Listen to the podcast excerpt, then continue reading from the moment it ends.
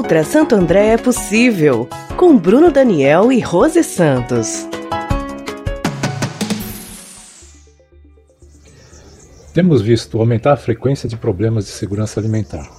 Foi o caso, por exemplo, da carne no ano passado, e agora temos visto problemas com o fornecimento e os preços do arroz e do feijão.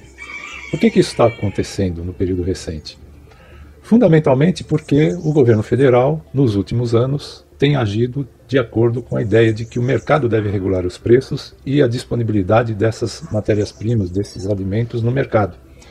O que, que o governo federal vem fazendo desde o governo Temer e agora com o governo Bolsonaro? A política tem sido a de reduzir os estoques reguladores. O que, que significa isso? Significa que se os exportadores acham que é melhor vender para o mercado externo do que para o mercado interno, é isso que eles vão fazer.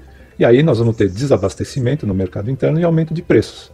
Aí é que entra a política do governo federal de uso dos estoques reguladores para que a população tenha acesso aos alimentos e que esses alimentos estejam com preços acessíveis, preços justos. E o que está acontecendo em Santo André? Algo semelhante. Temos aqui um prefeito com uma visão liberal. Ele pretende ainda ceder o CRAISA para a iniciativa privada. Bom, o que, que significa isso? Significa que o CRAISA vai deixar de ser um instrumento para atuar no enfrentamento dos problemas da segurança alimentar. Além disso, o programa Moeda Verde é extremamente tímido e está parado a partir do momento em que passou a existir o problema da pandemia. Bom, uh, agrava-se a situação por quê? Porque temos desemprego, temos gente perdendo renda e, portanto, com dificuldades de ter alimentos nas suas residências. Quais são as nossas propostas? Em primeiro lugar, contar com o CRAISA como um instrumento para viabilizar a segurança alimentar. Como? Ao invés de concedê-lo à iniciativa privada, é possível pensar que o CRAISA pode viabilizar incentivos para a agricultura familiar e através de compras públicas.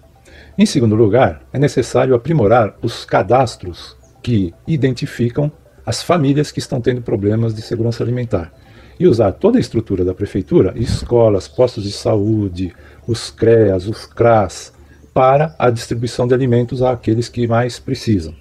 Em terceiro lugar, é preciso revitalizar o programa Moeda Verde. Como? Nós precisamos instalar aqui no município uma cultura de reciclagem. O que quer dizer isso?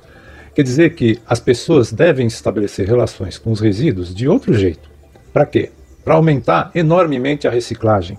E se a gente consegue aumentar enormemente a reciclagem, a gente vai poder fortalecer o programa Moeda Verde, a partir do qual é possível trocar recicláveis por alimentos. Em quarto lugar, é necessário promover incentivos à produção da agroecologia nas proximidades da Mata Atlântica. Com isso, a gente estaria resolvendo dois problemas: o problema da Mata Atlântica, que tem que ser preservada, e a produção de alimentos. Além disso, é necessário promover incentivos à agricultura urbana. E, de novo, a gente estaria permitindo a produção de alimentos aqui no município de Santo André.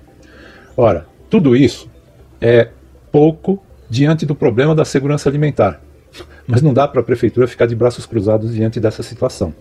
Então, é possível ter estoques reguladores, e viabilizar a disponibilidade de alimentos no âmbito do município? Não, isso é uma política do governo federal.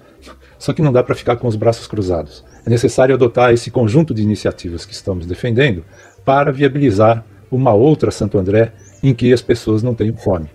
Com vocês e para vocês é possível construir uma outra proposta. Qual?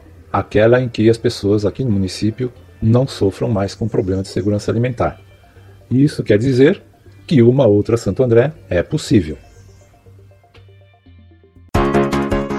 Outra Santo André é possível, com Bruno Daniel e Rose Santos.